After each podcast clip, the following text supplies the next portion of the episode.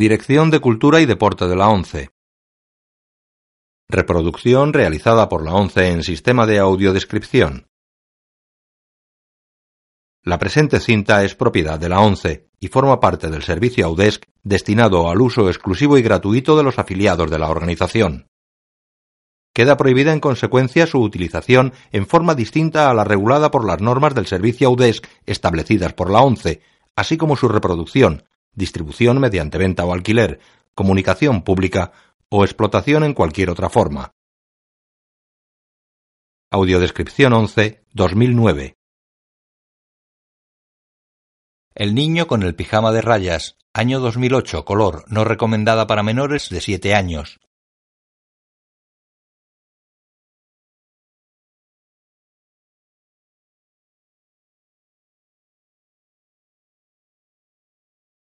Miramax Films.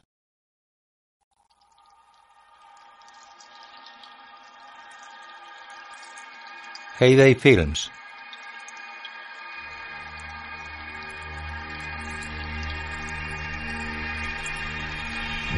La infancia transcurre entre sonidos, olores e imágenes, antes de llegar la edad oscura de la razón. John Benjamin Miramax Films presenta, en asociación con BBC Films, una producción Heyday Films, una película de Mark Herman, El niño con el pijama de rayas. Vera Farmiga, David Thewlis, Una bandera con la cruz gamada ondea al viento. Rupert Friend, Varias banderas rojas con la cruz gamada dentro de un círculo blanco adornan las fachadas de los edificios en una plaza de Berlín. Cuatro niños la cruzan corriendo con los brazos extendidos como si fueran alas de avión. Pasan entre la gente sentada a las mesas de una terraza. Una criada limpia vasos. David Hyman, Dos criados recogen la alfombra de un gran salón. Una sirvienta barre junto a un piano. Otra coloca cubiertos. Asa Butterfield, Jack Scanlon, Amber Beatty, Sheila Hancock. Los cuatro niños corren por una calle con los brazos extendidos. Un uniformado chofer abre la puerta de un descapotable rojo modelo años 40, aparcado frente a una mansión. Una elegante y joven dama sale del coche, coge la caja que sostiene el chofer y camina hacia la casa. Música James Horner. La dama sube las escaleras de la señorial casa. Dos criadas limpian el piano y un espejo. Toda la estancia está forrada en madera y la escalera, también de madera, está cubierta por una alfombra verde. Director de fotografía Benoit Delhomme. Los niños siguen corriendo por las calles como si fueran aviones.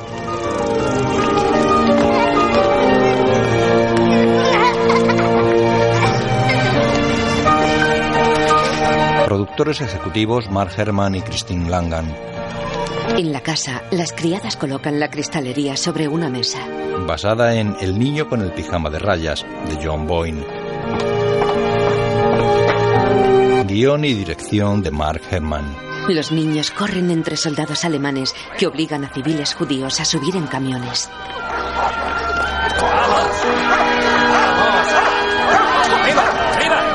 Varios soldados desalojan judíos de los edificios cercanos.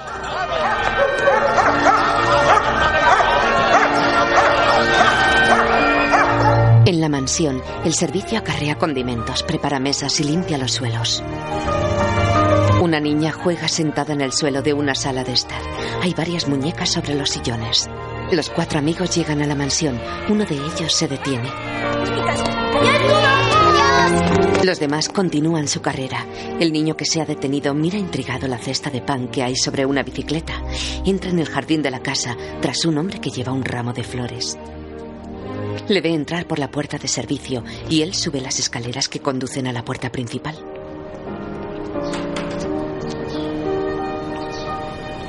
Dentro arrinconan el piano. Hola, cielo. Madre, ¿qué están haciendo? Hay una celebración. ¿Una celebración? Tu padre ha sido ascendido. Significa un trabajo mejor. Sé lo que significa. Y por eso daremos una pequeña fiesta. Pero seguirá siendo soldado, ¿verdad? Sí, mi cielito. Solo que uno más importante. Y hay otra emocionante noticia, pero creo que quería darosla a vuestro padre. Pasan a otra estancia. ¿Mudarnos? ¿Pero a dónde?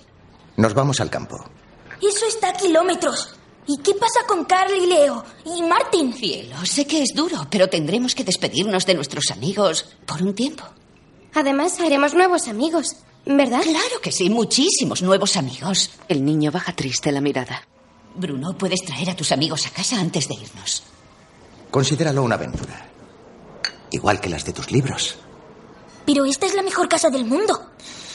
Bueno, quién sabe, la casa a la que vamos podría ser aún mejor. Mm, parece que tiene un gran jardín. Eh, Mira, el caso es, Bruno, que cuando eres soldado no se trata tanto de elegir, sino de cumplir con tu deber. Y si tu patria te necesita en alguna parte, acudes. Por supuesto, se te hace más fácil ir a esos sitios cuando sabes que tu familia está encantada de ir contigo. El matrimonio mira sonriente al apenado Bruno. La fiesta se celebra por la noche. Bruno y su hermana bajan las escaleras hacia el gran salón, repleto de invitados vestidos de etiqueta y con uniformes de gala.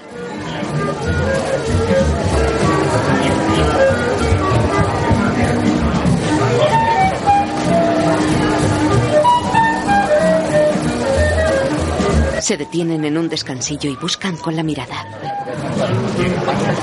La niña ve a su madre con una pareja que ronda los 70 años. Ella y su hermano se les acercan.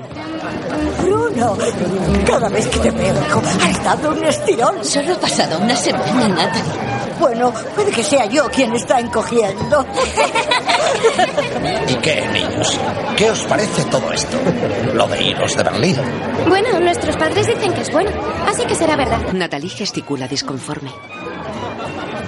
Ofreced unos canapés a nuestros invitados. Vamos, sed buenos chicos. El padre de los niños baja las escaleras con uniforme de comandante de las SS. Abajo los hombres hacen el saludo nazi. Bruno mira a su padre y a su hermana que sonríe orgullosa.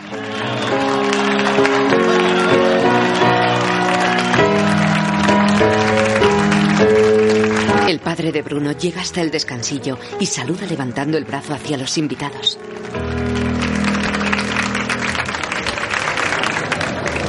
Baja y camina hasta su mujer y sus padres. Enhorabuena. Nuestro don Galán. Desde luego. Estoy muy orgulloso de ti, hijo mío. Gracias. Oh, cielos. A veces pienso que todo esto es culpa mía. Por hacerte esos disfraces para tus obras de teatro cuando eras un niño. Todos esos trajes raros te encantaban. Natalie. ¿Todavía te hace sentirte especial, Ralph? Ese uniforme y lo que representa. Madre, esto es una celebración, no la estropees. ¿Cómo dices? ¿Estropearla yo? Deberías tener cuidado. Airear tus ideas en público podría causarte problemas si lo sabes. Hijo, ¿hasta cuándo te perderemos? Hasta que ganemos la guerra, me imagino. Bueno, no será tanto entonces. Asomado a la barandilla de la planta superior, Bruno mira cómo sus padres bailan. Ella tiene su moreno y ondulado pelo recogido y lleva un elegante vestido blanco con adornos de azabache.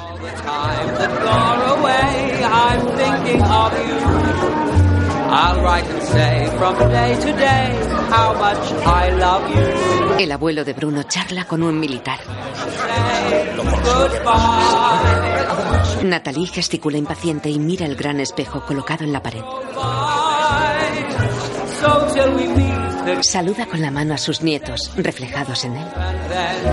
give me a smile when you say goodbye.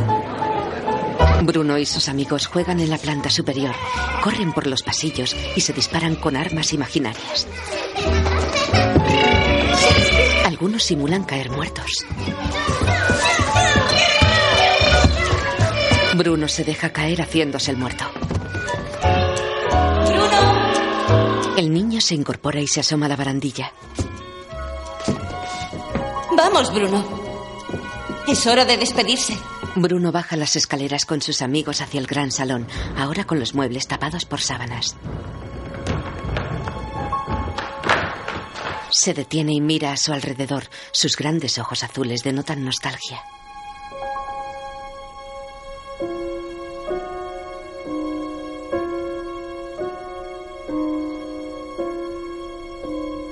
Después en la calle.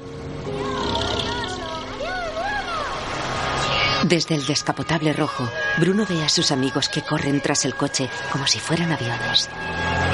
Él extiende los brazos como si también volara. Los amigos se detienen y le despiden. Bruno se sienta y apoya la cabeza sobre el hombro de su madre que lo abraza.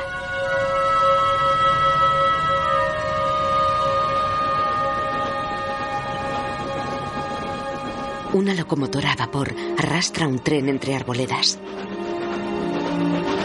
Por la noche, el tren cruza la campiña. Llega la hora de dormir. Sé que a ti he de recurrir. Dándome fe y compañía, tú me guardas noche y día. A niños y enfermos cuidas, y al hambriento das comida. Al necesitado auxilias, y también a mi familia. Amén. En el compartimento, Bruno duerme con la cabeza apoyada en la pierna de su padre que le es sentado. Su hermana ocupa la cama superior de una litera y la madre se peina el cabello sentada en camisón.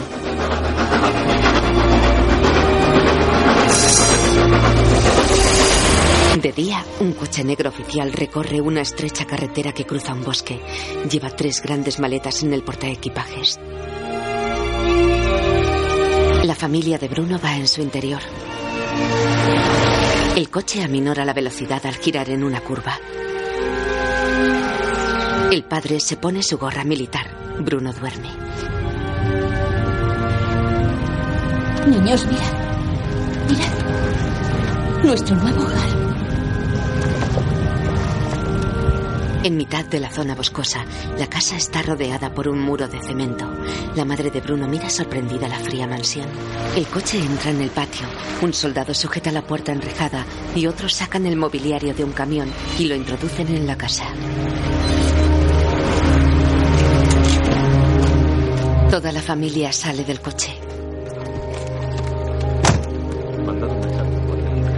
La fachada de la casa es grisácea y de estilo militar. Bruno la mira disgustado. Está sentado en la escalera que sube a la planta superior, cuya barandilla es un enrejado hasta el techo. Sus padres y hermana llegan al vestíbulo. Tengo algunas cosas que hacer. Os veré luego.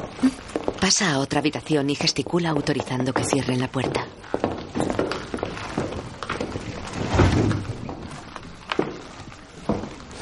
La madre de Bruno mira a su alrededor.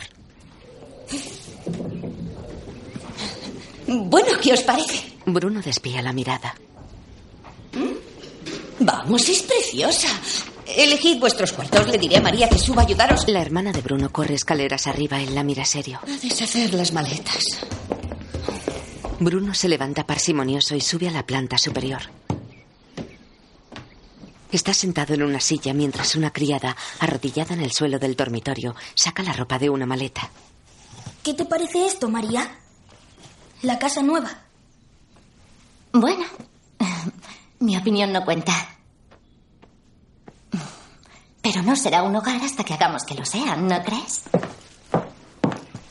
Un joven y rubio teniente deja documentación en un mueble del pasillo y les mira serio. Saluda con una leve inclinación de cabeza y se marcha. ¿Quién es ese? Uno de los soldados de tu padre, supongo.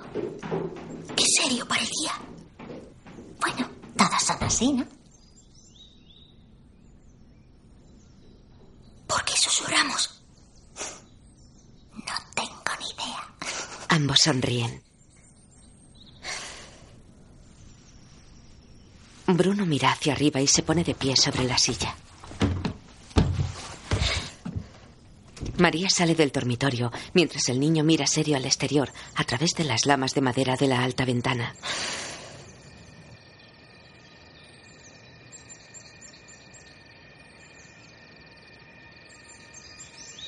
A través de los frondosos árboles que rodean la casa, Bruno ve dos edificaciones a lo lejos. ¿A jugar con quién? Con los niños. Los de la granja. ¿Granja? Yo no he visto ninguna. Ese también. Es que solo se ve desde mi cuarto. ¿Y hay niños allí? Sí, unos pocos. Oh, ¡Qué bien! Entonces, ¿puedo jugar con ellos? No veo por qué no. Esperaré un poco. Antes quiero ver cómo son, porque parecen algo raros. ¿Esos niños? Y los granjeros también. ¿Cómo de raros? Bruno y su madre miran hacia la puerta de la cocina. Lo siento.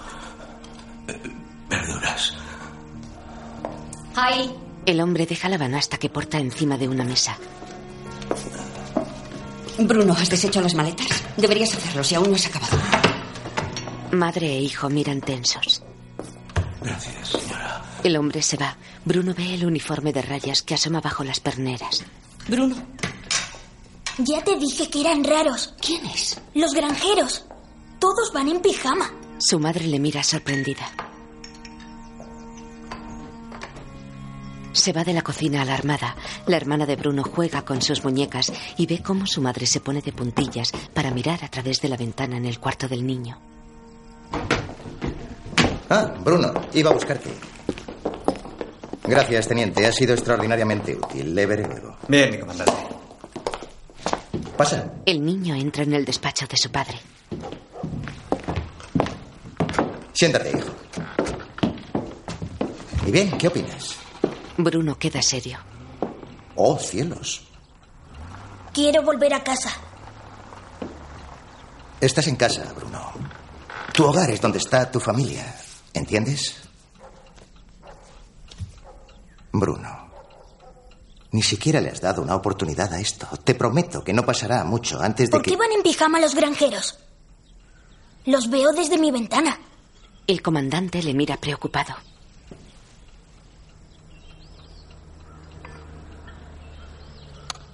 El caso es, Bruno, que esas personas realmente no son personas en absoluto. La madre llega airada. Bruno, ¿quién te ha dicho que es una granja? ¿Ha sido María? No. Es una granja, ¿verdad? Eh, sí. ¿Tiene algo que ver con tu nuevo trabajo? Lo único que necesitas saber de mi trabajo aquí, Bruno, es que es muy importante para nuestra patria. Y para ti. Nos esforzamos mucho para hacer de este mundo un sitio mejor para vivir. Pero tú no eres granjero. Eres soldado. Bruno, ven a ayudarme a acabar de arreglar la cocina. ¿Aún tengo permiso para jugar con esos niños? Creo que no, Bruno, no. Co- como has dicho antes, son un poco raros, son diferentes. Tranquilo, cariño. Encontrarás nuevos amigos, pero no serán los de la granja. Le hace salir. Ralph, me prometiste que estaba muy lejos de Y lo está. ¿Cómo iba yo a saber que lo vería desde su ventana? Uno de ellos ha entrado en la cocina. Él gesticula incrédulo y molesto. Ella se va y él sigue escribiendo.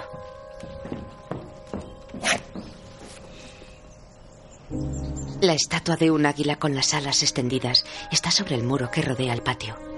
Dentro de la casa, la persiana de la ventana de Bruno tiene dos maderas clavadas. El niño la mira triste. Juega a las damas sentado sobre la cama. Baja, se coloca como si fuera el otro jugador y come dos fichas del contrario.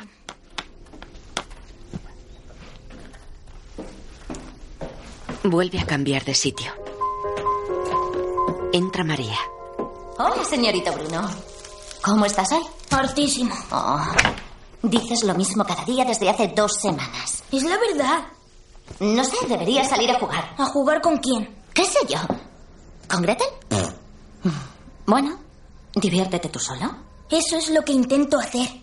Algo es seguro. Quedarte sentado sintiéndote harto no te hará sentir más feliz. Bruno mira resignado a la ventana. Después corre por el patio con los brazos en cruz.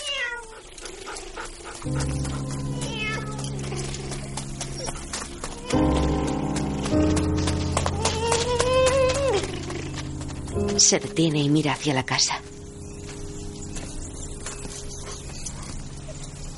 Un soldado con un pastor alemán hace guardia ante la entrada al patio. La puerta que comunica con el patio trasero está abierta. Bruno se acerca a ella.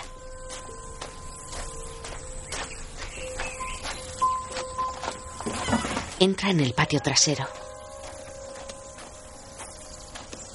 Dentro de la casa, su madre está tras una ventana que da a ese patio. Ve a su hijo. Bruno, ¿qué estás haciendo? ¡Explorar! No, por la parte de atrás no. Ya te he dicho que no vayas ahí. Explora por delante. Por ahí ya lo he explorado todo. Pues ponte a hacer otra cosa. Ya, ¿cómo qué? Entra en casa y ya pensaremos algo. El niño obedece mientras la madre mira pensativa al patio. Dentro Bruno dibuja tumbado en un sofá y la madre hace calceta junto a una radio. El dibujo es una granja cuyos granjeros llevan uniforme a rayas. El judío que ayuda en la cocina pela patatas. Viste uniforme a rayas. Bruno lo mira desde el comedor mientras desayuna con su familia. Bueno, niños, ¿qué vais a hacer hoy? Lo mismo que ayer. ¿Y qué hiciste ayer? Lo mismo que antes de ayer. Salvo porque fuiste a explorar. Me encanta explorar. ¿Y a dónde fuiste? Quería explorar el jardín de detrás, pero madre no me dejó. El jardín de detrás. Vaya por Dios. Echas de menos a tus amigos, ¿no? Y hasta la escuela. Nunca pensé que te oiría decir eso. Pero eso va a cambiar pronto. ¿En serio? He buscado un tutor para los dos. Un tal Gerlist. Vendrá dos veces por semana. Entonces, ¿no iremos a la escuela? ¿La escuela vendrá aquí? En una vieja bicicleta, supongo. Hmm. Bruno descansa en el suelo recostado en un árbol. Se fija en una gruesa y alta rama.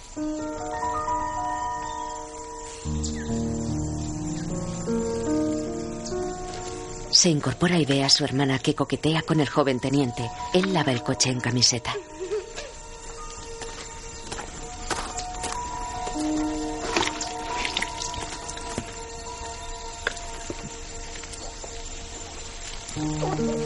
Bruno se levanta y se acerca a ellos.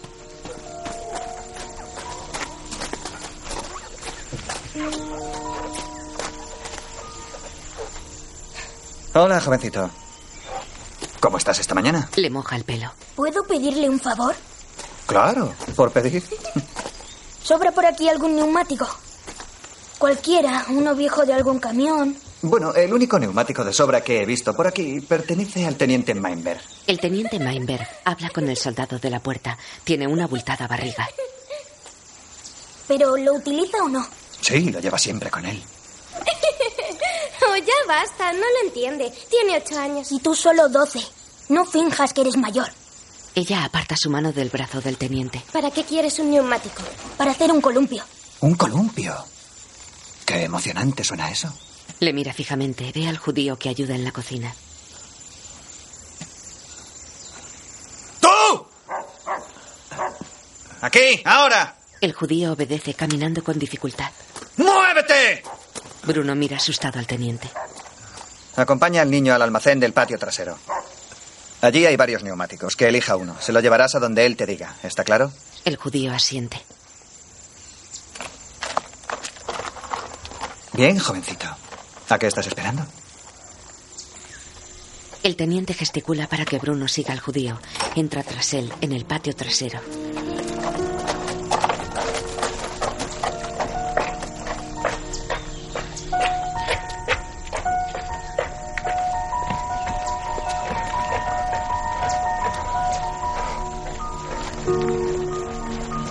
Entran en un almacén. Mientras el judío busca el neumático, Bruno mira el lugar.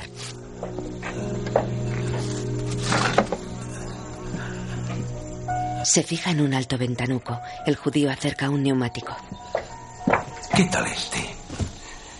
Bruno asiente. El hombre sale con el neumático. Ronda los 50 años, es calvo y anda con dificultad. Bruno se columpia sentado en el neumático, que ha sido agarrado a la alta rama del árbol del jardín. Se fija en la zona posterior de la casa.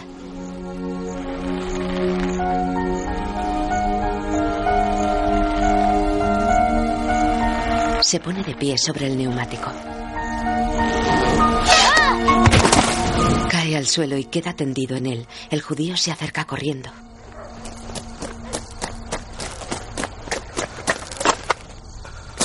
El prisionero judío venda la rodilla de Bruno, sentado sobre la mesa de la cocina. ¿Dónde está madre? Eh, ha salido. ¿Cuándo volverá? Supongo que pronto. Pero tranquilo. Podría morir desangrado. Eh, No vas a morir. Toma unas tijeras y corta el extremo de la venda.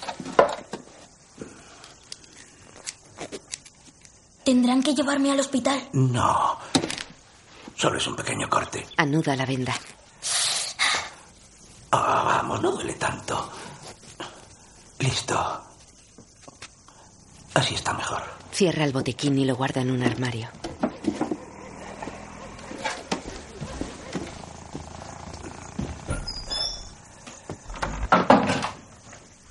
¿Cómo se llama? Pavel. Ahora quédate sentado unos minutos. Dentro de un rato podrás volver a andar. ¿Le contará a madre lo que ha pasado? Pavel se sienta en un taburete. Creo que ya lo verá ella misma. Pela patatas. A lo mejor quiere llevarme al médico. No lo creo. Podría ser peor de lo que parece. No lo es. ¿Y cómo lo sabe? Usted no es médico. Sí lo soy. No, no lo es. Usted pela patatas. Practicaba la medicina antes de... antes de venir aquí. No debía de hacerlo muy bien si tenía que practicar. Pavel le sonríe emocionado.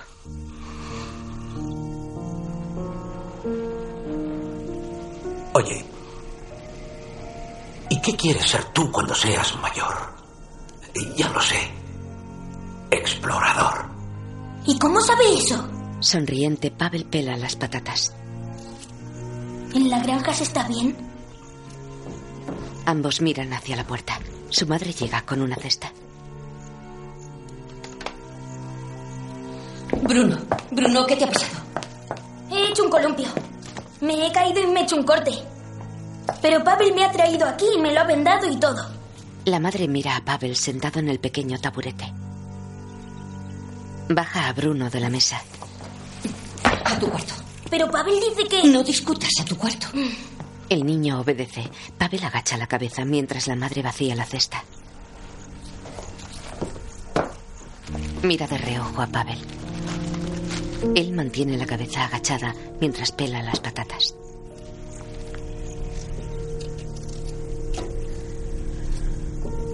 Ella queda pensativa y preocupada. Mira a Pavel. Gracias. Él levanta un poco la cabeza sin llegar a mirarla.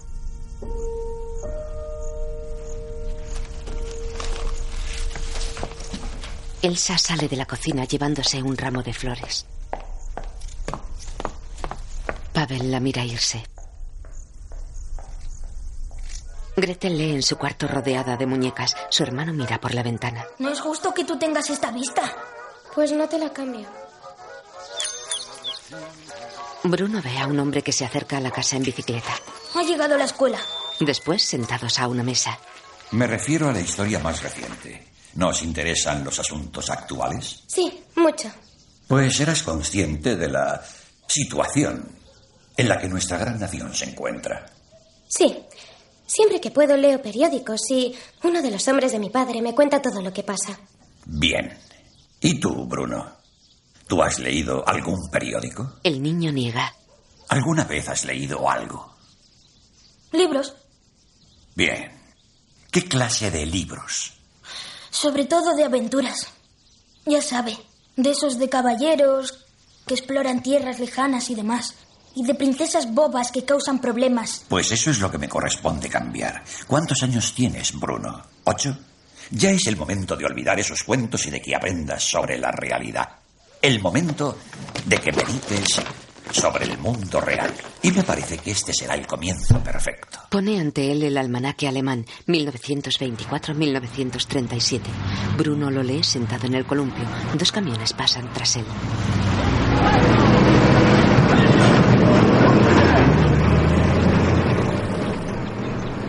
Cierra el libro y queda pensativo. Ve abierta la puerta que comunica con el patio trasero.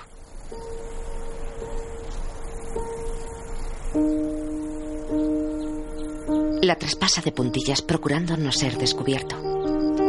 Corre hasta el almacén. Trepa por la montonera de trastos hasta el ventanuco. Abre la ventana, cae sobre unos troncos apilados y salta al suelo.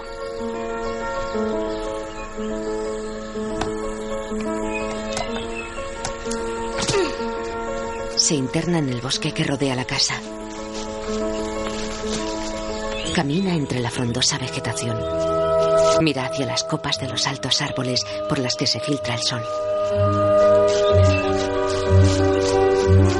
Corretea divertido blandiendo una espada invisible. Viste pantalón corto negro, camisa blanca y chaleco marrón de lana. Su pelo negro está peinado a raya. Baja por un pequeño terraplén hasta un riachuelo. Un grueso tronco lo cruza. Bruno pasa sobre él. Ahora blande un palo con el que golpea las plantas y corre como si montara caballo. Encuentra otro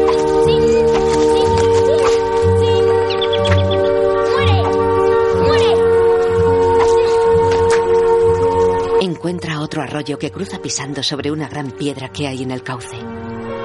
Mira sorprendido la alambrada de espino que se extiende ante él.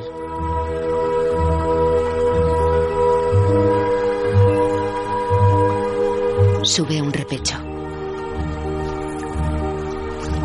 La alambrada rodea un campo de concentración. Bruno se agacha entre la alta vegetación a unos metros del recinto vallado. Ve a un niño sentado en el suelo al otro lado de la valla. Viste la chaquetilla y el pantalón a rayas blancas y grises que llevan todos los presos. Tiene un número en la chaqueta. Bruno se incorpora y se acerca a la valla.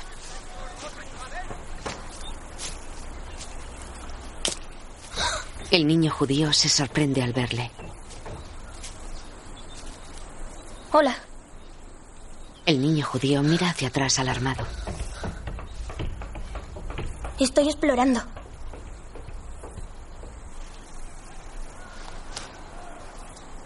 ¿Y tú qué haces? Pues construir un barracón. Dentro del campo, los prisioneros construyen un edificio. ¿Tienes muchos amigos ahí? Algunos, pero me peleo con ellos. Por eso suelo venir aquí. Para quedarme solo. Yo soy Bruno. Smul. ¿Cómo? ¿Que me llamo Smul? ¿Así te llamas? Nunca había oído ese nombre tan raro. Ni yo tampoco el nombre de Bruno. Pero... ¿Smul? Nadie se llama Smul.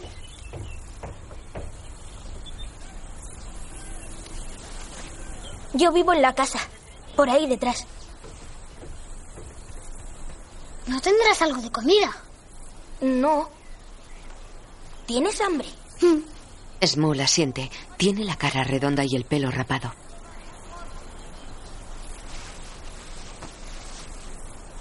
¿Cuántos años tienes? Ocho. ¿Como yo?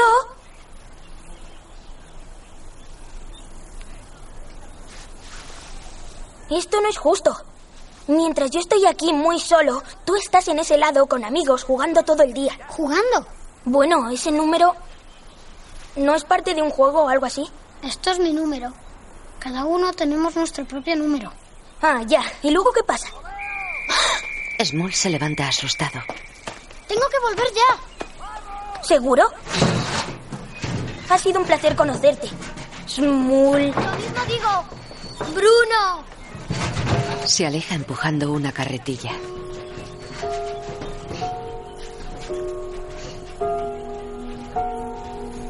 Sin detenerse, mira hacia Bruno, aún de pie tras la valla. Bruno busca entre las cosas de un armario. Sale de su cuarto. Madre, no encuentro mi balón. Estará en uno de tus armarios, cielo. No está, ya he mirado. Ve una tableta de chocolate. ¿Puedo coger una onza? Vale, una onza. Bruno sonríe a su madre. Elsa mira hacia el ruido. Bruno coge la tableta y se va. Bruno, ¿no estará en el sótano? ¿El sótano? ¿Tu balón de fútbol? Ah, El niño se marcha. Su madre mira a través de la ventana de la cocina. Pavel limpia una perola en el patio.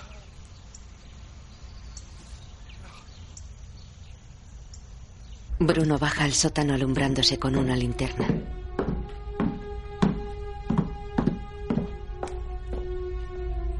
Dirige el foco a su alrededor.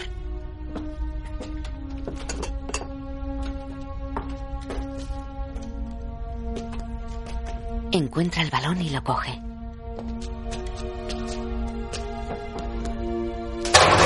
La linterna se apaga. La enciende de nuevo. Ve espantado las muñecas de Gretel apiladas en el suelo. Sube corriendo a las habitaciones. Suelta el balón que rueda escaleras abajo. Llega al cuarto de su hermana, que lo empapela con pósters nazis. Gretel, he visto tus... ¿Qué has visto? Tus muñecas están... Están en el sótano. Muñecas. Son cosa de niñas. No está bien jugar como una tonta, mientras los hombres están lejos arriesgando sus vidas por la patria. Bruno mira los pósters asombrado y se marcha. Está sentado tras la valla de espino. No se ve a nadie en el campo de concentración. Bruno gesticula pensativo.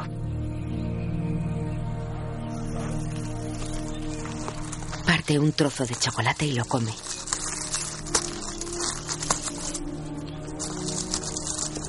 Coge una piedra.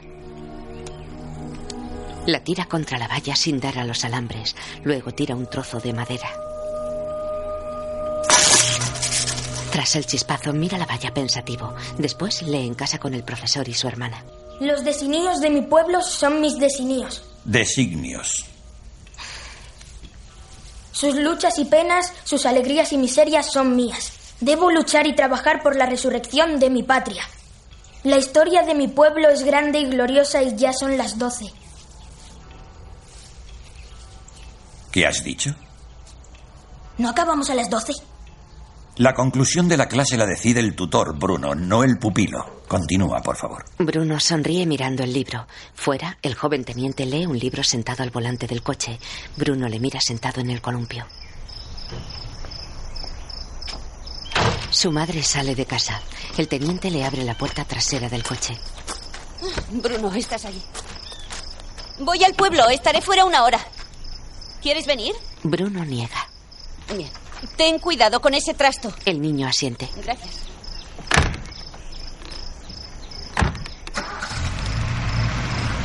El coche sale del patio.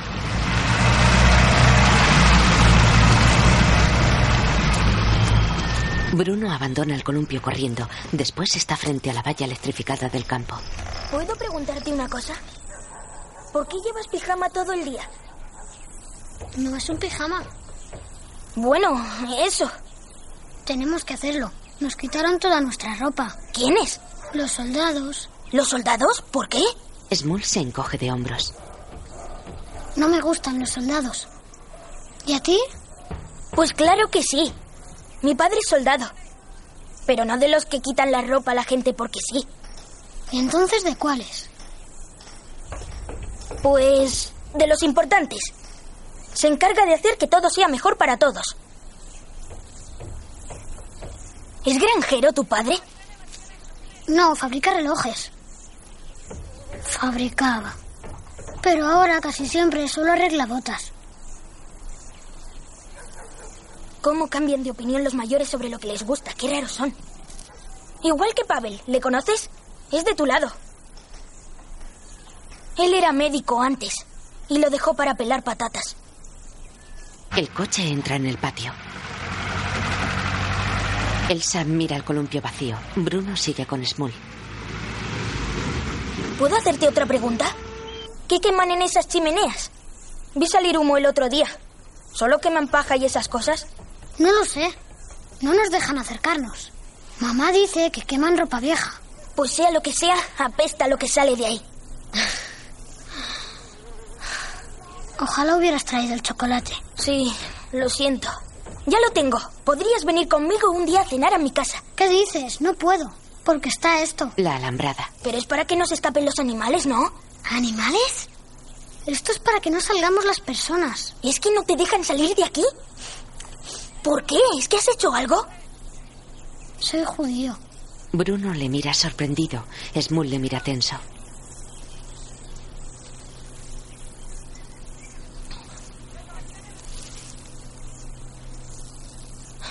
Tengo que irme ya. Se levanta y se aleja. ¿Pero vas a venir mañana? Lo intentaré. Adiós. Adiós. Smul queda sentado tras la alambrada. Un pequeño regalito. Gretel está sentada sobre la cama. Gracias, madre. La madre mira los pósters asombrada. Gretel recorta un diario. ¿Has visto a Bruno? Está en el columpio, creo. La madre sale del cuarto. Sale al patio. Bruno está en el columpio.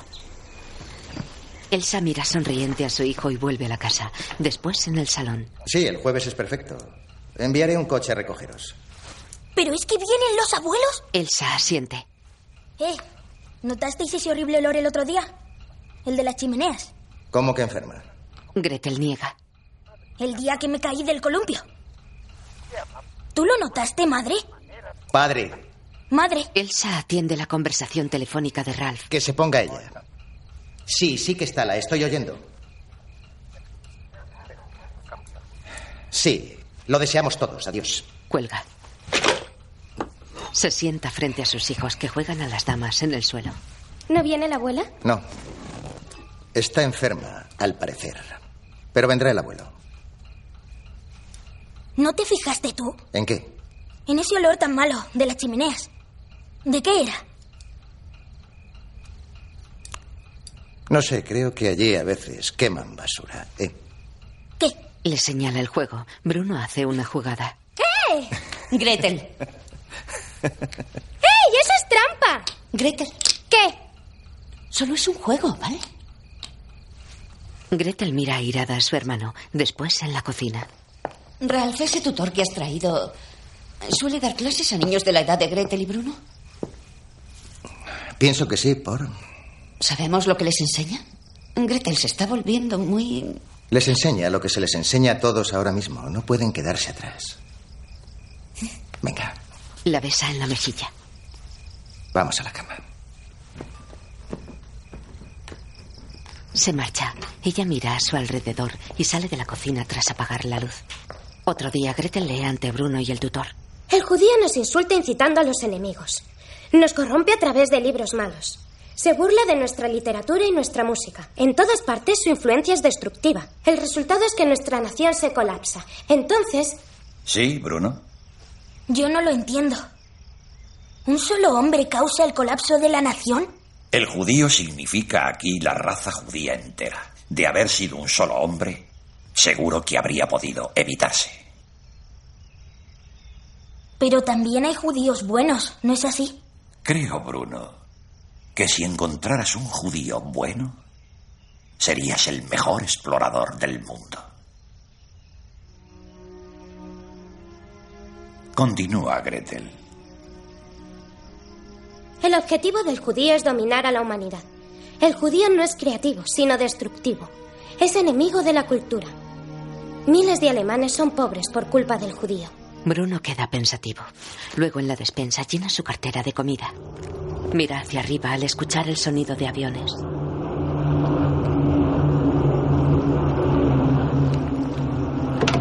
Señorito Bruno, Entra en la despensa. ¿qué haces aquí? Acabas de comer, ¿no? María coge alimentos. Voy a salir a dar un paseo y a lo mejor luego me entra hambre. Pero no ensucies tu cartera. Tráela, envolveré lo que tengas ahí. No, no es asunto tuyo. Bruno, ¿qué ocurre? ¿Qué haces con la cartera? Gerlis nos prestó unos libros y voy a ir al columpio a leer. Déjame ver. ¿Qué? Los libros. No. Quiero ver qué libros os da a leer, Bruno. No he dicho la verdad. ¿Qué? Pues que llevo libros de aventuras. María le mira sorprendida. Elsa le amenaza bromeando y le besa. Vete, te veré luego. Bruno se marcha sonriente. María, esta noche seremos dos más a cenar. Vendrá el padre del comandante y creo que el teniente Codler se quedará también. Bruno coge el balón y sale de la casa. Lo bota ante la alambrada de espino. Al otro lado, Small come con ansia sentado en el suelo. Bruno espera botando el balón y mirando de vez en cuando a su amigo.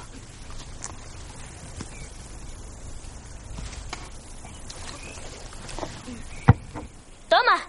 Lanza el balón por encima de la valla. Small lo mira sorprendido. Se levanta y lo coge asustado. ¿Qué pasa? Small lo saca entre los huecos de la alambrada. No me la tires más. ¿Qué? ¿Por qué no? Es peligroso. ¿Peligroso? Es un balón, vamos. Sentado en el suelo, Small mira nervioso a los lados. Bruno se sienta. ¿No te gusta jugar? Small asiente. Te gusta, pero no al balón. Aquí no.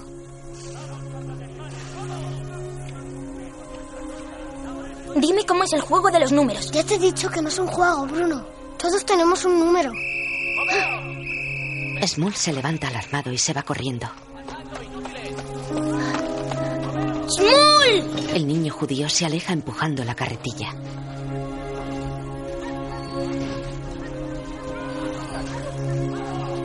Bruno queda pensativo. Cierra la puerta de acceso al patio trasero. Bruno, ¿qué estás haciendo?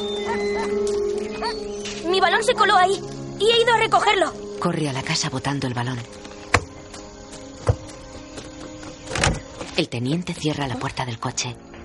La madre olfatea el aire con desagrado. Aún huelen peor al quemarse, ¿verdad? ¿Qué?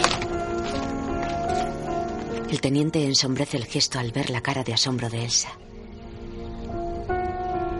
Una columna de humo negro se eleva en la lejanía tras las copas de los árboles. Elsa mira compungida al teniente. Pensé que usted. Cohibido, se aleja hacia la casa.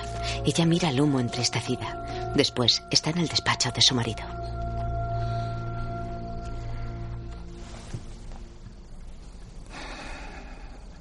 Elsa, juré guardar el secreto. También a tu esposa. Sí. Ella pasea nerviosa ante él sentado a su mesa.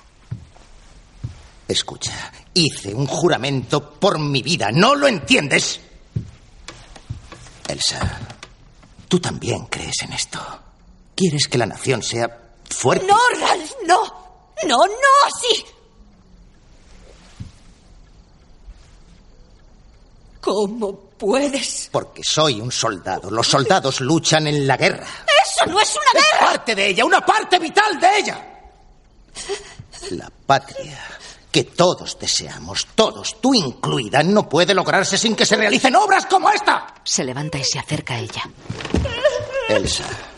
Elsa. ¡Apártate de mí! ¡No te acerques a mí!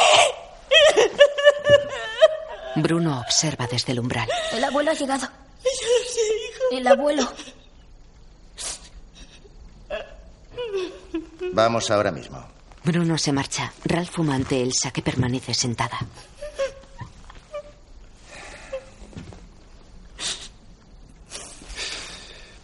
¿Quién te ha hablado de esto? Ella le mira con los ojos llorosos.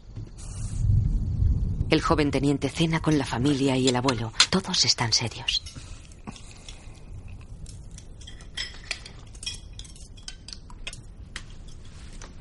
Pavel y María esperan junto a la puerta. Gretel lleva el pañuelo negro de las jóvenes hitlerianas. Bruno mira a sus padres. El ambiente es tenso.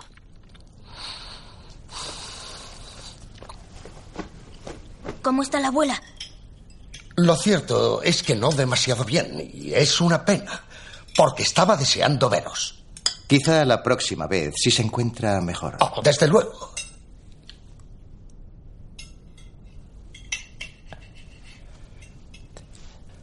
Ralph, Tu madre está enferma de verdad.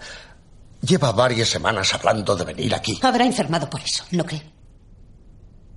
Todos se miran tensos.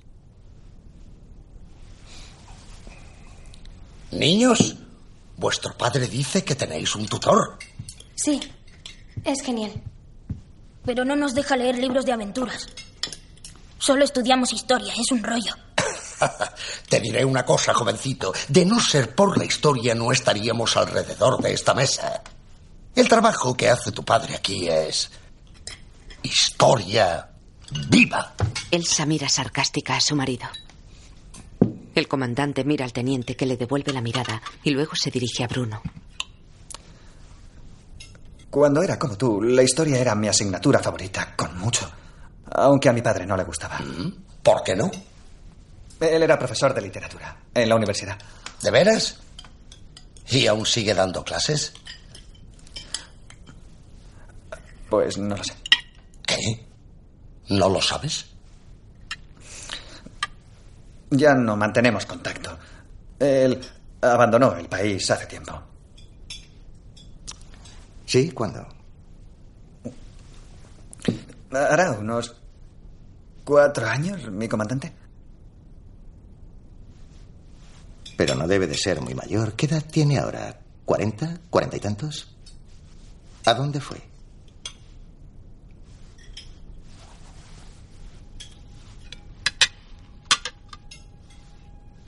Teniente Kotler. Su padre, el profesor de literatura, ¿a dónde se marchó?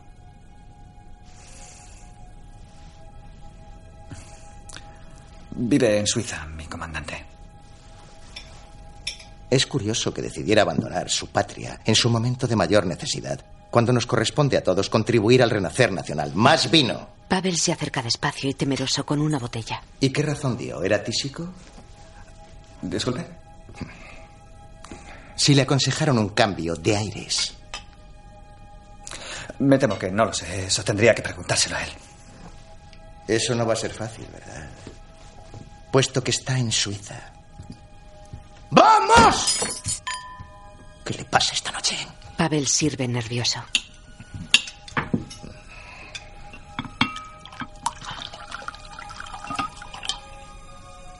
Sí, quizá fuera eso. Tal vez estaba enfermo. Mira al teniente. A no ser que tuviera discrepancias con la política del gobierno. Se oyen casos así. Hombres trastornados. O simplemente cobardes. Aún así son unos traidores. Absolutamente de acuerdo. Supongo que, si era ese el caso, de su padre habrá informado a sus superiores como es su deber. Nervioso, Pavel tira la copa. Teniente Kotler. ¡Judío asqueroso! Lo saca del comedor a rastras. Elsa mira a su marido horrorizada, pero el comandante come impasible.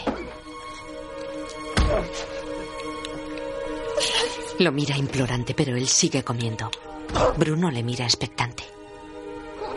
Después, en la habitación de Gretel, Pero padre no hizo nada. ¿Y qué esperabas que hiciera? El judío lo merecía. Bruno está sentado en el suelo. Ella lee propaganda sentada en la cama.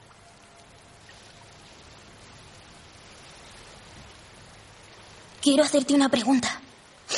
Es sobre la granja, ¿sabes? Bruno, no seguirás creyendo que es una granja, ¿verdad? Él se limpia las lágrimas. Ella deja la revista y se sienta junto a él.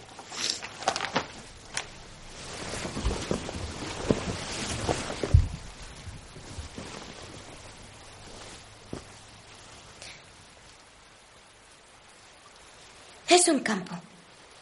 Un campo de trabajo. Para judíos. Por supuesto. Solo para judíos. Ella asiente. Porque son más trabajadores. No están ahí dentro porque sean mejores. No lo son en nada. Están ahí porque son malos. Son el enemigo. ¿El enemigo? Pero no luchábamos contra... Son malos, Bruno. Son alimañas peligrosas. Por su culpa perdimos la gran guerra. ¿Es que no has escuchado nada de lo que nos ha explicado Herlist? No, creo que no. Padre no es horrible, ¿no, Gretel? Es un buen hombre. Pues claro que sí. pero está a cargo de un sitio horrible. Solo es horrible para ellos, Bruno. Debemos estar orgullosos de él ahora más que nunca. Está luchando por nuestra patria. Abraza a su hermano. Por la mañana, María friega el suelo de un salón con un cepillo, mientras la familia desayuna en el comedor.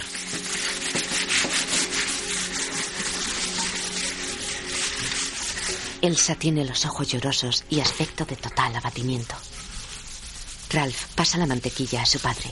Todos lanzan miradas a Elsa. El ambiente es tenso. Bruno y su padre se miran. El padre fuerza una sonrisa. Bruno desvía la mirada.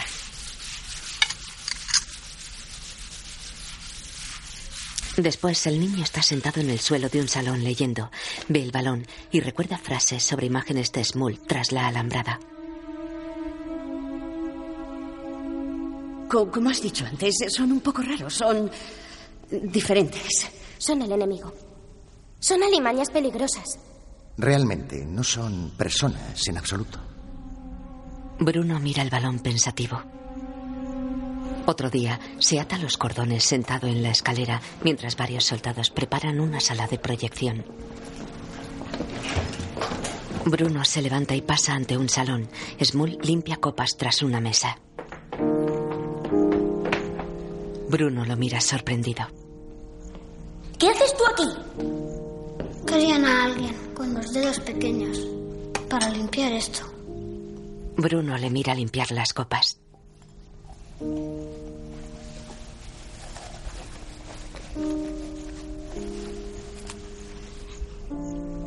Tú y yo no debemos ser amigos, ¿sabes? Tenemos que ser enemigos. ¿Lo sabías? Smul frunce el ceño. Bruno ve pastelillos en una bandeja. ¿Quieres uno? Smul asiente. Bruno toma un pastel y se lo acerca. Smul come ansioso.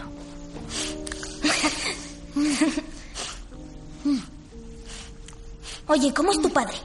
¿Cómo es? ¿Es un buen hombre? Smul asiente.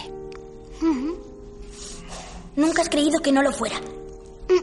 Smul niega. ¿Estás orgulloso de él? Smul asiente. ¿Tú no lo estás del tuyo? Smul sigue comiendo el pastelillo.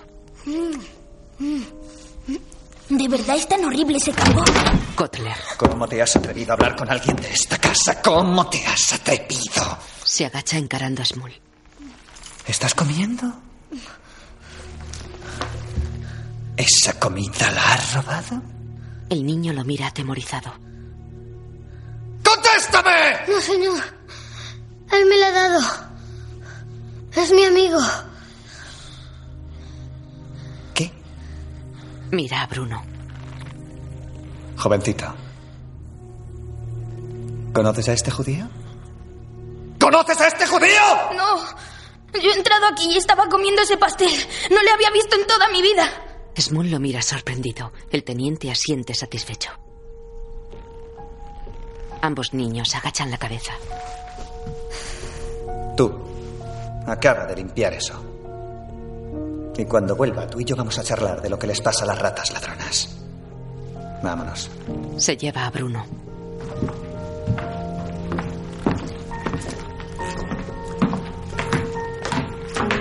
Smul queda solo limpiando las copas. En su habitación, Bruno se sienta en la cama hundiendo la cabeza entre las manos. Se tira del pelo, tiene los ojos llorosos. Se limpia las lágrimas con el dorso de la mano. Se levanta y sale del cuarto. Baja las escaleras corriendo y mira hacia la puerta entreabierta del comedor. Unas manos limpian las copas. Se acerca ilusionado.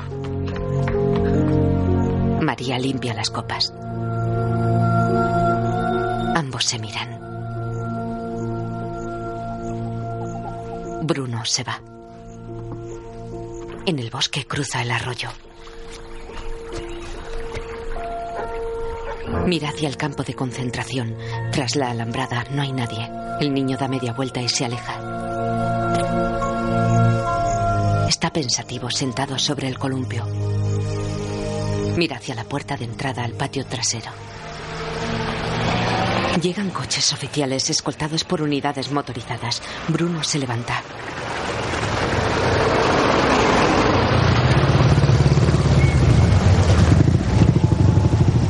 El comandante Ralph y el teniente Kotler saludan brazo en alto a los oficiales que se apean de los coches. Los recién llegados se alegran al descubrir que la vida en el campo no es solo trabajo y que tienen una amplia gama de actividades a elegir en su tiempo libre. Al final de su turno en los talleres, la herrería o la fábrica de botas, los obreros pueden disfrutar de los pasatiempos que ofrece el campo. Ven un documental del campo. Los deportes en equipo son muy populares. Y los que no participan, al menos disfrutan viéndolos. Bruno lo ve por el ventanuco de la puerta. Al final de un día de trabajo, el céntrico café es el lugar ideal para que las familias se reúnan a tomar una nutritiva cena. Los recién llegados ven el documental. Los niños en particular disfrutan enormemente con las pastas y las tartas. Varios niños judíos juegan entre piedras. Al atardecer, los esporádicos conciertos ofrecidos, ya por orquestas visitantes, ya por brillantes músicos del propio campo, siempre están llenos de público. Otras actividades son la lectura en la biblioteca, alfarería, cocina, arte y horticultura, tanto para niños como para adultos. En el campo se puede participar en cualquier actividad que uno desee. Bruno mira desde el ventanuco. El documental termina. Bruno se va del ventanuco. Los oficiales salen de la improvisada sala de proyección.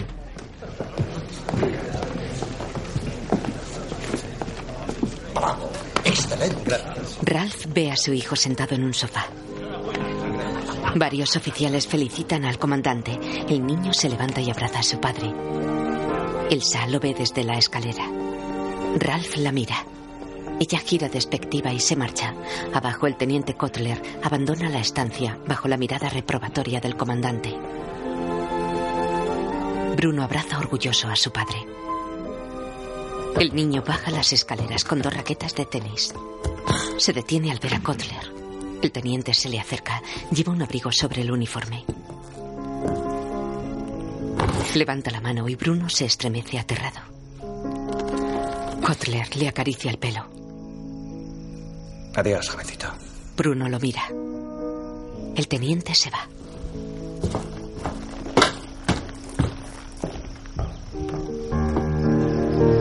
Bruno corre por el bosque con los brazos en cruz y las raquetas en las manos, a modo de alas.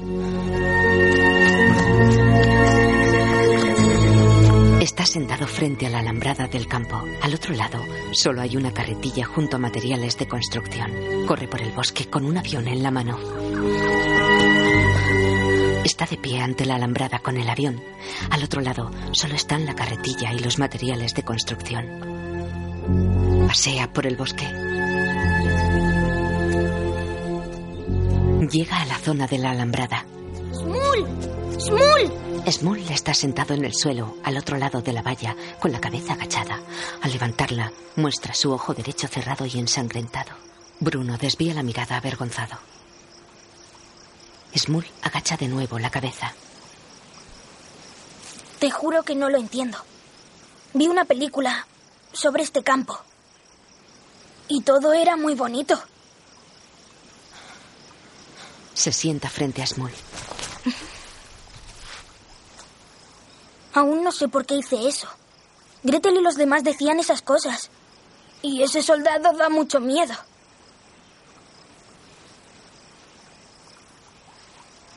He venido varios días, pero no estabas nunca. Creí que tal vez ya no íbamos a ser amigos. Smul mantiene la cabeza agachada.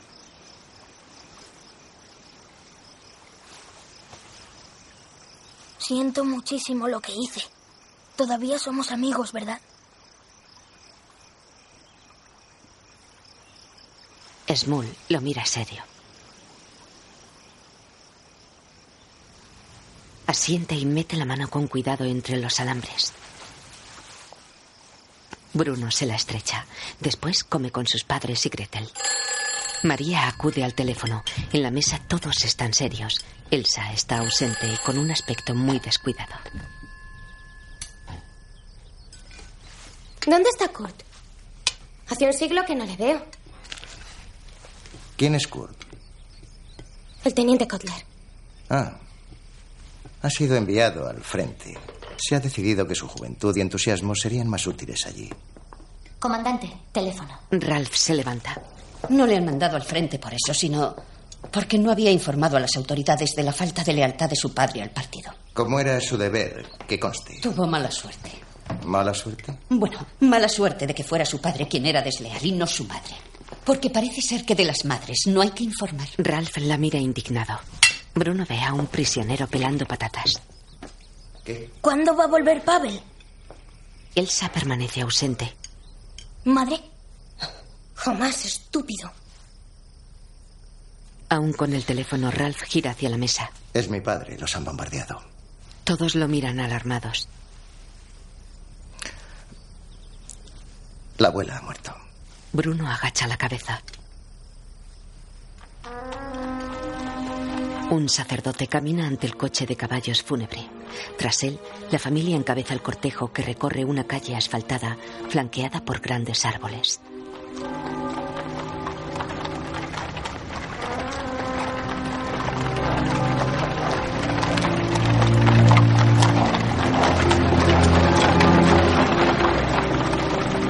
Ralph camina junto a su padre. Elsa y los niños caminan detrás.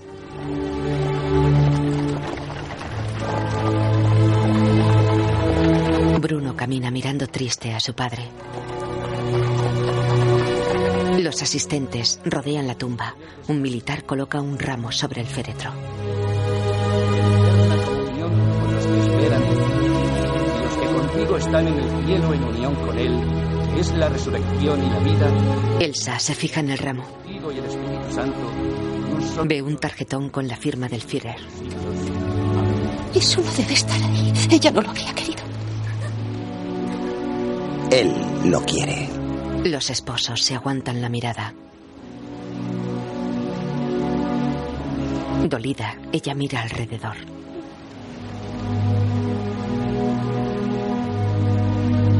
Su esposo y echa mano al tarjetón, pero Ralph la sujeta.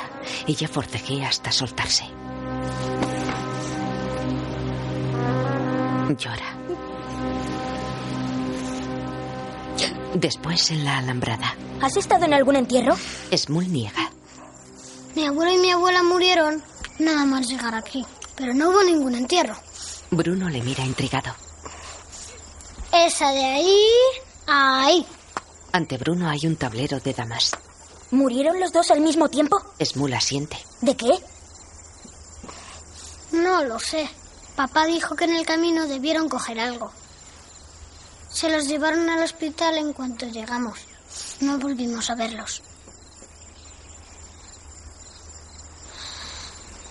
Esto está bien. Ojalá pudiéramos hacer algo más emocionante. Smul señala el tablero. Ah, esa de ahí, colócala ahí. ¿Esta? Señala fichas. Esta. Esa de ahí, mira. ¿Esta aquí? No, esa. ¿Dónde aquí? No. ¿Aquí? Que no.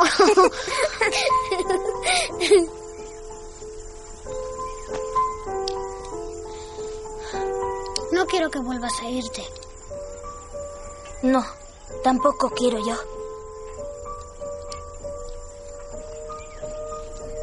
Bruno mira desde la puerta de acceso al patio trasero. Su madre da vueltas sentada en el columpio. Sale al patio y corre de puntillas junto a la pared. Desde la casa, Ralph mira a su mujer a través de las lamas de la persiana. Después, por la noche, Gretel está en su cama tapándose los oídos.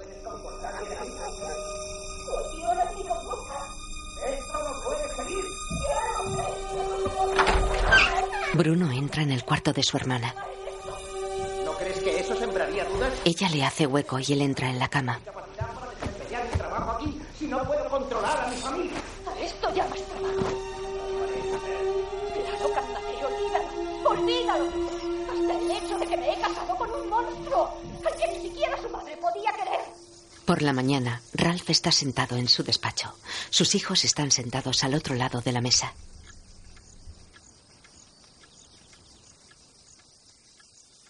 ¿Sois felices aquí? Sí, mucho. Gretel lo mira extrañada. ¿Y tú, Gretel? Bueno, lo era, pero echo de menos Berlín y a mis amigas. Por supuesto. Igual que tú, Bruno, echarás de menos a tus amigos. ¿no? No, la verdad es que ya no. Su hermana lo mira interrogante.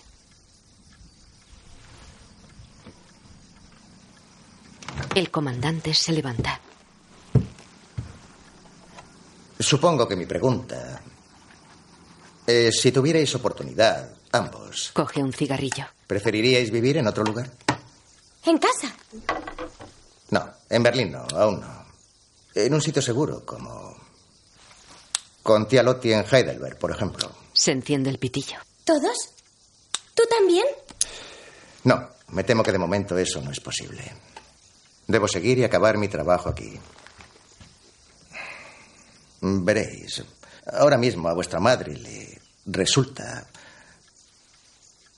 Bueno, ella cree que ahora deberíais pasar un tiempo en otra parte. ¿Os gustaría? Gretel asiente. Bruno niega. Ella mira a su hermano. El comandante se sienta. Me temo, Bruno, que en la vida a menudo hemos de hacer cosas que no queremos hacer. Lo que importa es que vuestra madre no cree que este sea un lugar adecuado para que paséis la infancia. Y cuanto más pienso en ello, más me doy cuenta de que probablemente tenga razón.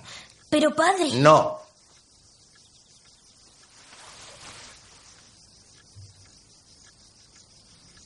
Debéis marcharos de este lugar. Bruno desvía la mirada al suelo, pensativo. Bruno está sentado en el suelo frente a la alambrada, mientras al otro lado Smul deja la carretilla y se sienta.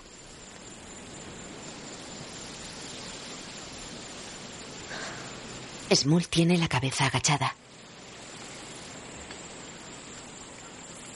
Oye, Smul, ¿ocurre algo? No encuentran a papá. Se marchó con otros hombres a hacer un trabajo y ninguno ha vuelto aún.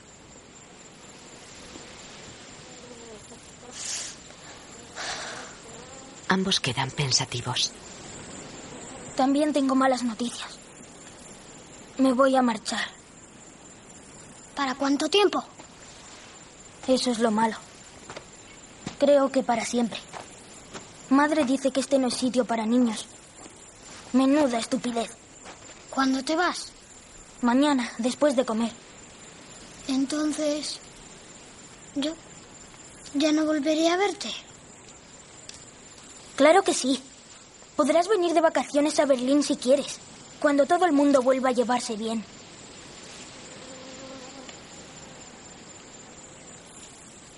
Ojalá te hubiera ayudado a encontrar a tu padre. Me habría gustado compensarte por haberte fallado así.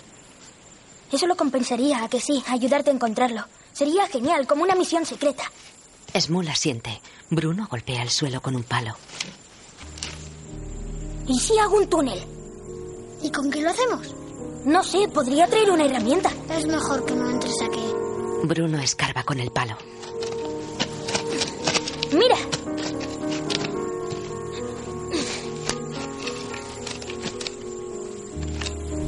¿Y si paso yo a tu lado? ¿De qué serviría eso? Tu padre no va a estar aquí, ¿no crees? Pero a mí me verían enseguida si cruzara. Porque yo no me parezco nada a ti.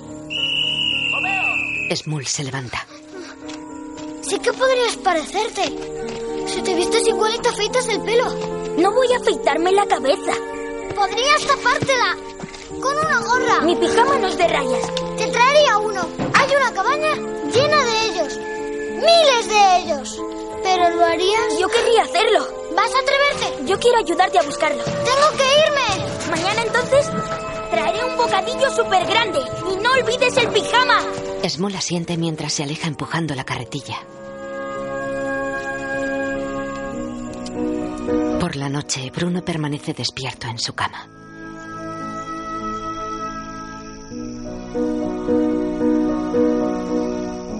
En el barracón, Smul está acostado con los ojos abiertos.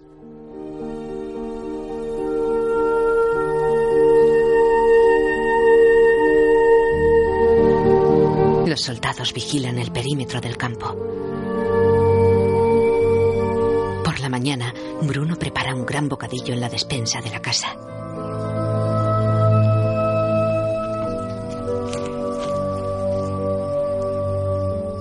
Se lo guarda a la espalda en la cintura del pantalón. Mientras cruza la cocina, lo oculta con el jersey. Su madre baja las escaleras. ¿Bruno? Madre, ¿puedo ir a jugar al columpio? Bruno. Es mi último día. Bueno, ve, anda. El niño se va caminando de costado para ocultar el bocadillo. La madre sigue su camino. Bruno corre por el bosque con una pala en la mano.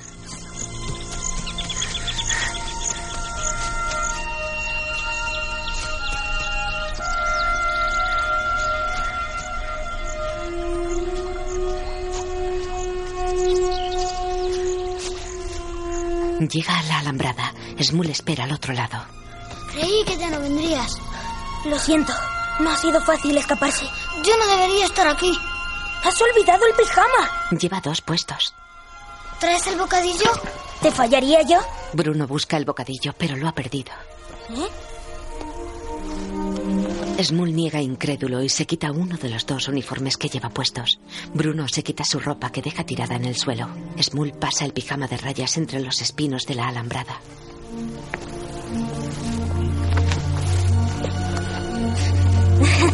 Bruno se pone la chaqueta de rayas. Smul termina de quitarse uno de los pantalones que lleva.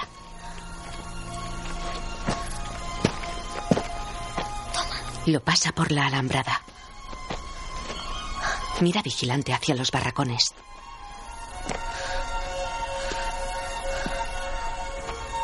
Ya vestido de recluso, Bruno oculta su pelo con una gorra. ¿Qué tal estoy? Smul asiente.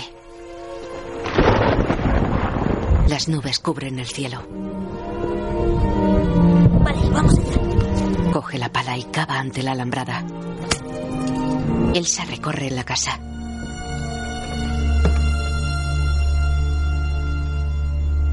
Se asoma por una ventana y ve el columpio vacío. ¿Bruno? Así vale. Ante la alambrada, Bruno tira la pala y pasa por el agujero que ha hecho bajo la valla.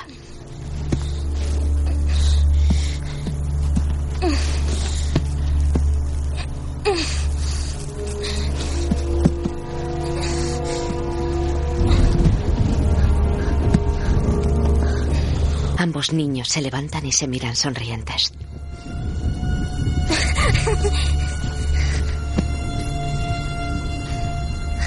Busquemos a tu padre. Corren hacia los barracones. ¡Vamos! ¡Señorita Bruno! En la casa, María sube las escaleras. La madre entra en un salón vacío, mira y sale. María busca en la planta superior. En el campo, los niños llegan a los barracones y aminoran la marcha.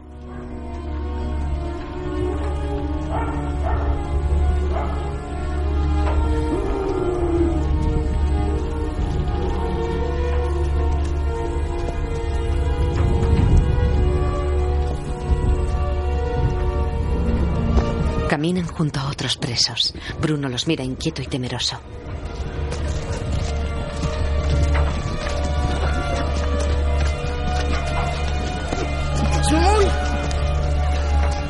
Si vamos al café o por ahí? ¿A dónde? Debería irme a mi casa. ¿Qué pasa con mi padre? Bruno mira a su alrededor. Los presos están ociosos formando grupos. Vale. Empecemos por mi cabaña. En la casa todos buscan a Bruno. ¡Bruno! En el campo, los niños corren hacia el barracón de Smul. Bruno se para ante unas piedras que salían en el documental. Bruno mira las piedras intrigado. Camina pensativo. Entran en el barracón. Los presos están hacinados. ¡Papá!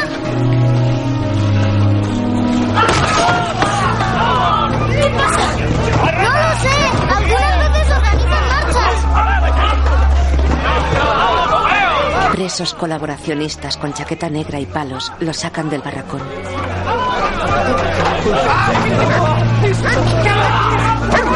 Soldados con perros los vigilan.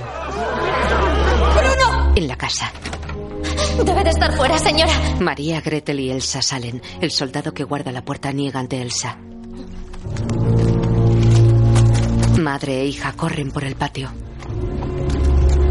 Elsa ve abierta la puerta de acceso al patio trasero. ¡Bruno! Corre por el patio trasero. María y Gretel la siguen. ¿Bruno? Entra en el almacén. Sale. Gretel mira fijamente hacia la puerta.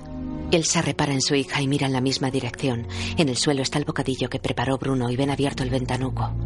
En el campo, los niños van entre los presos que caminan en grupo. Un preso está caído en el suelo. Los presos son conducidos entre los barracones. Asustados por el ruido, los niños miran hacia atrás pero siguen caminando entre los adultos. Ralph está ante un plano de los crematorios. Lo que significa que nuestra capacidad semanal se triplicará. Por tanto, para el final del verano... Elsa, estoy en una reunión. Bruno no está. Se miran preocupados. Después, varios soldados despejan la salida posterior de la casa. Los soldados usan un tronco como ariete. Quedaos aquí. Corren hacia la puerta. Elsa y Gretel le desobedecen y corren tras él. Llueve sobre los presos en el campo de concentración. Los niños son arrastrados por los adultos.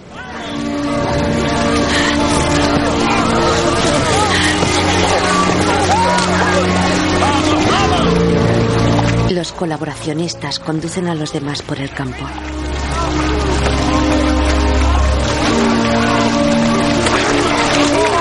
Los niños van en el centro del grupo. El comandante, oficiales y soldados con perros corren por el bosque. Los presos agrupados caminan bajo el aguacero.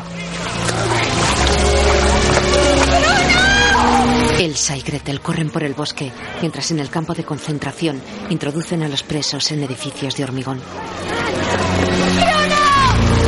Los niños caminan por el interior de la nave entre los demás presos.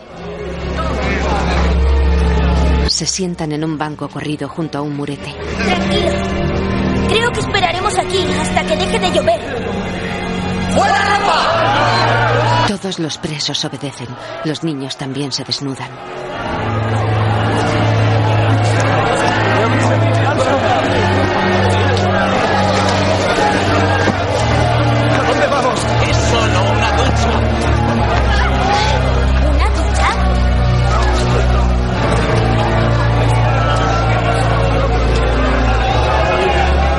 Un preso se fija en el pelo de Bruno. ¡Mi comandante! Encuentran la ropa de Bruno junto a la alambrada.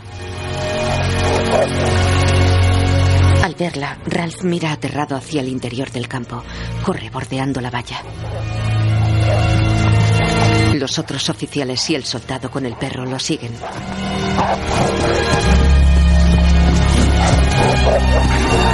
En el edificio, los presos ya desnudos son encerrados en una gran cámara. Elsa y Gretel corren por el bosque bajo la intensa lluvia. El comandante llega a la puerta. Entra y ordena. Oficiales y soldados corren en todas direcciones. Elsa y Gretel llegan a la alambrada y ven la ropa junto a la pala.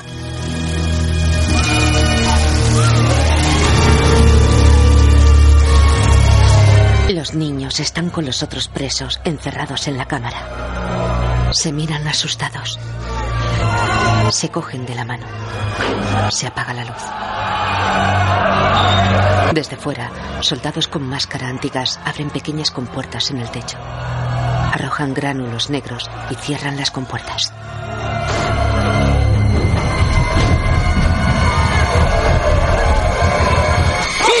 El comandante empuja a dos prisioneros y se asoma a un barracón. Sigue corriendo. Se detiene ante un barracón vacío con paja y mantas apiladas en el centro.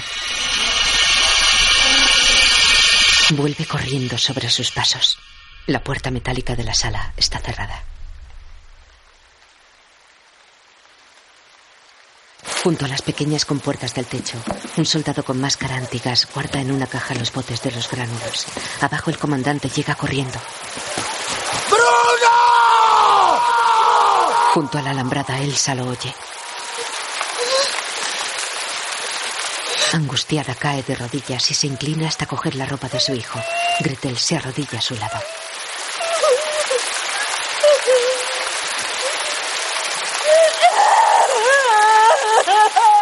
El comandante permanece de pie ante el edificio de hormigón.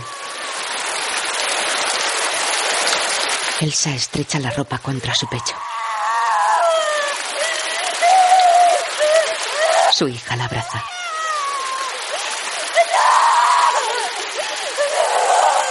El comandante mira angustiado el edificio.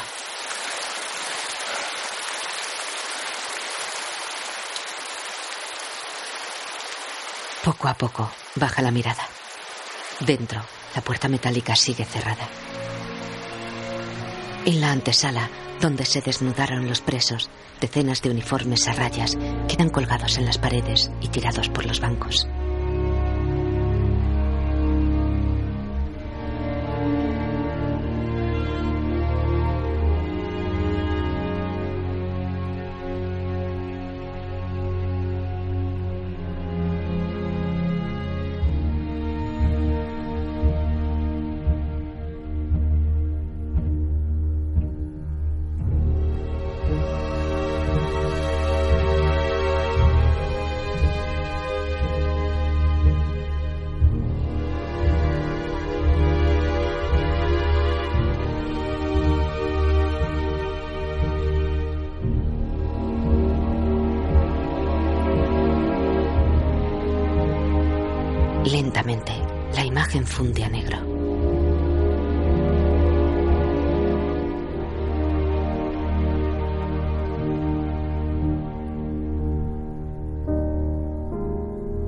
Asa Butterfield, Bruno. Zack Matun O'Brien, León. Moncos Nemeth, Martin. Henry Kingsmill, Carl. Vera Farmiga, madre de Bruno. Cara Horgan, María. Amber Beatty, Gretel. Laszlo Aaron, Lars. David Thewlis, padre de Bruno. Richard Johnson, abuelo. Sheila Hancock, abuela. Iván Berebelli, Meinber. Bella Fesbaum, Sul. Rupert Friend, teniente Kotler. David Hyman, Pavel. Jack Scanlon, Smul. Guión audio descriptivo en sistema Audesc, escrito por Antonio Vázquez. Sonorizado en Aristia Producciones. Coordinación técnica del sistema realizada por Javier Navarrete. Dirección de Cultura y Deporte de la ONCE.